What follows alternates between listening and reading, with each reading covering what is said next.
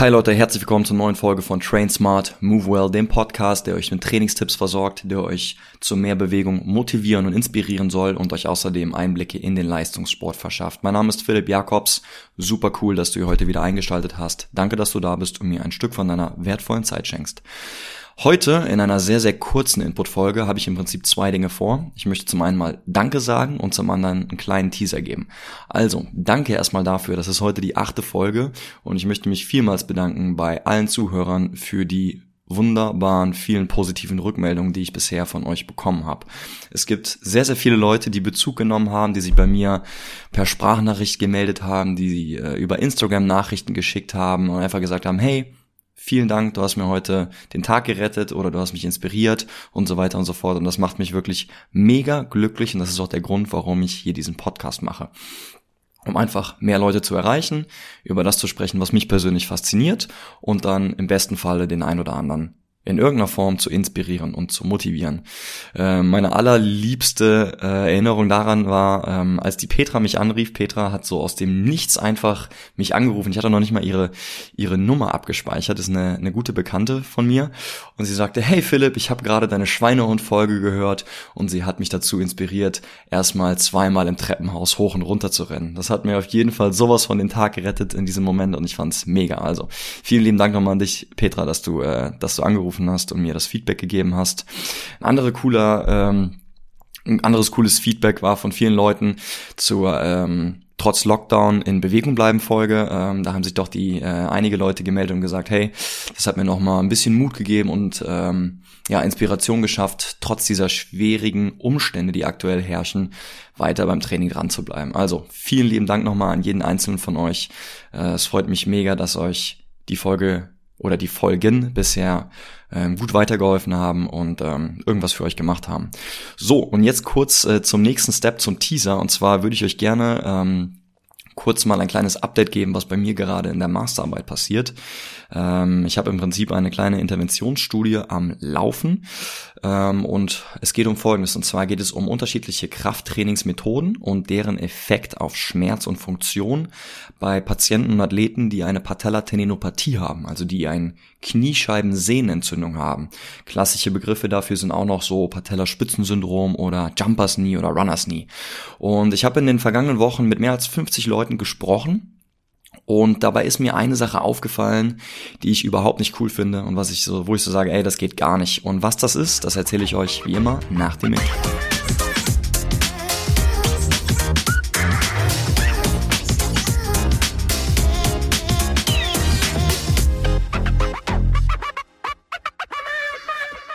So Leute, Patella-Tendinopathie. Ja, was ist das überhaupt? Ne? Wie schon gesagt, im Volksmund spricht man da von Kniescheibensehnenentzündung oder vom Jumpers Knee oder vom Runners Knee. Und äh, Runners oder Jumpers Knee ist eigentlich schon mal eine ganz gute Beschreibung dafür, denn die beschreibt so ein bisschen die Symptomatik. Denn oftmals tritt dieser Schmerz in der Kniescheibensehne, also in diesem sehnigen Etwas unterhalb unserer Kniescheibe eben dann auf, wenn wir schnelle, sprunghaftige ähm, Bewegungen haben. Anderes Beispiel wäre zum Beispiel beim Treppensteigen, wenn man aus dem Stand runter in eine Kniebeuge geht oder in die tiefe Hocke geht und dann wieder hochgeht.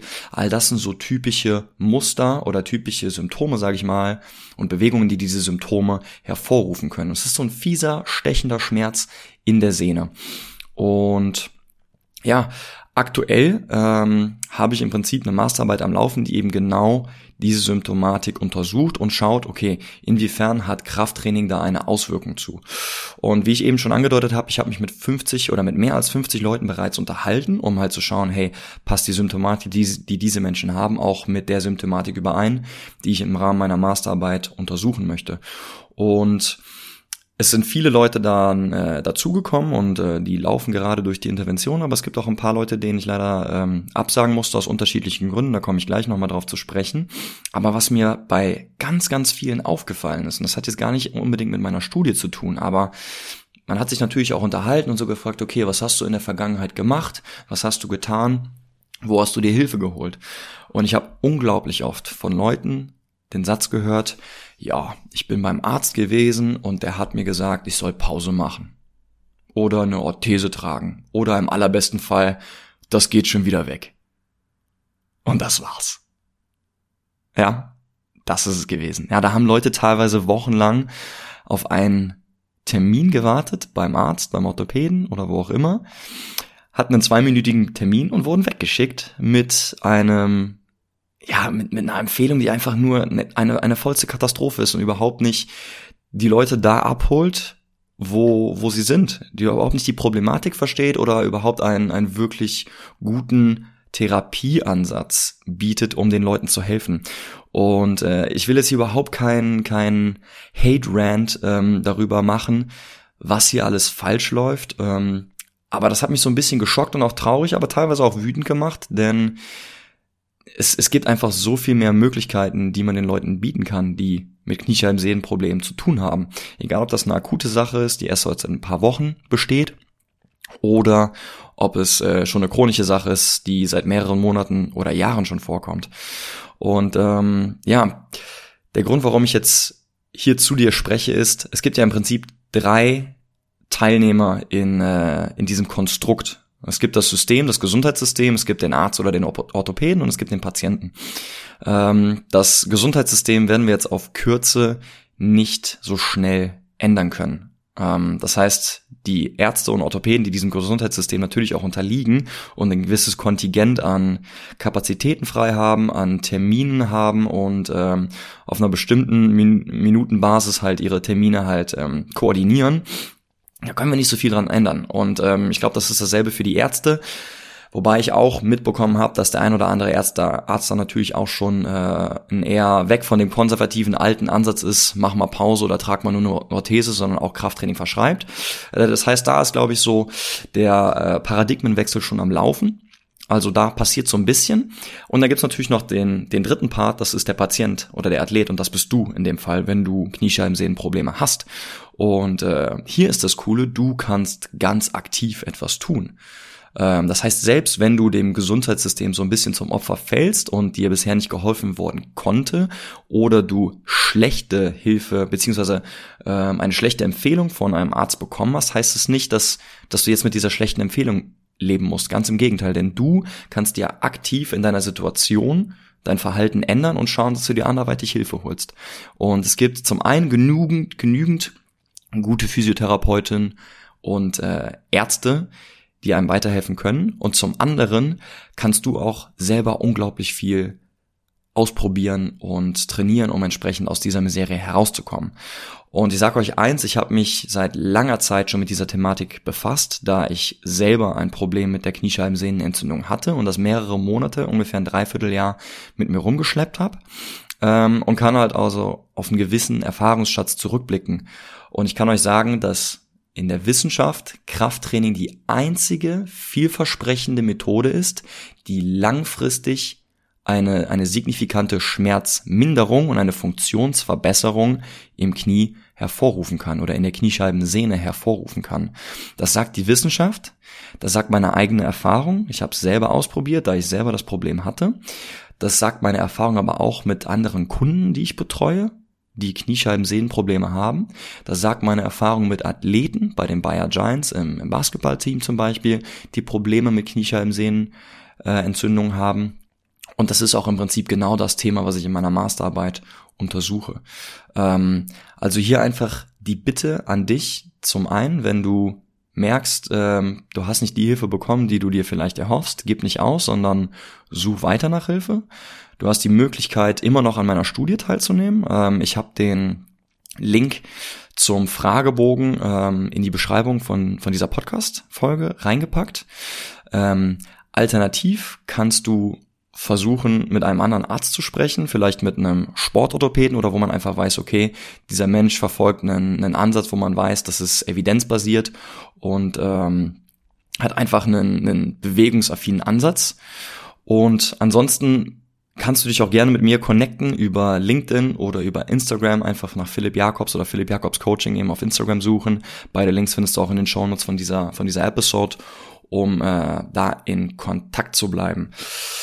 Wie gesagt, ich bin aktuell noch auf der Suche nach Probanden, allerdings wird es wahrscheinlich am Ende dieser Woche zu Ende gehen. Das heißt, wenn du schnell bist, trag dich schnell ein, dann kann es gut sein, dass ich dich noch mit aufnehmen kann. Falls dem nicht so ist, connecte dich auf jeden Fall mit mir über Instagram oder LinkedIn, denn ich habe zukunftsorientiert und das ist jetzt noch der nächste Teaser vor eine große E-Learning-Plattform zu diesem Thema Patellatendinopathie und Kniescheibensehnenentzündung zu machen, um halt mehr Leuten weiterhelfen zu können. Ähm, und da werden mit Sicherheit auch die Ergebnisse einfließen, die ich äh, im Rahmen dieser Studie ähm, hoffentlich bekommen werde. Also Leute, in diesem Sinne, stay tuned. Ähm, abonniert auch gerne den Podcast, denn es wird auf jeden Fall in Zukunft auch nochmal äh, ein Update geben, äh, sobald meine Masterarbeit fertig ist und ich die ganzen Ergebnisse im Prinzip vortragen kann. Und äh, ja, feel free to connect. Wie gesagt, Instagram, LinkedIn. Ähm, schaut gerne mal vorbei. Und in diesem Sinne ähm, bleibt auf jeden Fall dran. Lasst euch nicht unterkriegen. Und auch unabhängig jetzt, ob wir über Patellatendinopathie oder über ein anderes Knieproblem oder ein Schulterproblem oder was auch immer sprechen.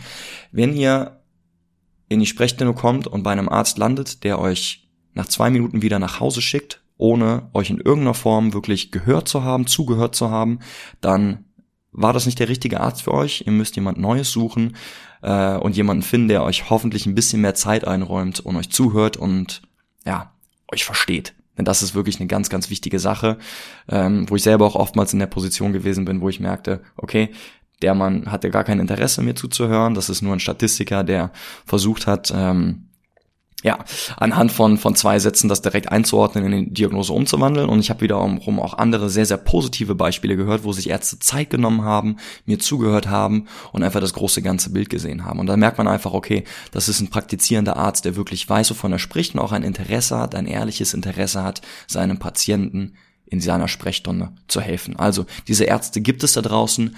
Gebt nicht auf, sucht weiter nach ihnen, wenn euch an eurer Gesundheit gelegen ist, wenn ihr weiter an ähm, an eurer Verletzung arbeiten wolltet und euch euch da rausholen wollt.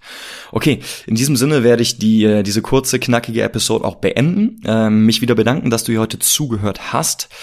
Nächste Woche kommt die nächste Inside-Folge. Da spreche ich mit Luca Finkal, einem professionellen Basketballspieler über den Basketballsport.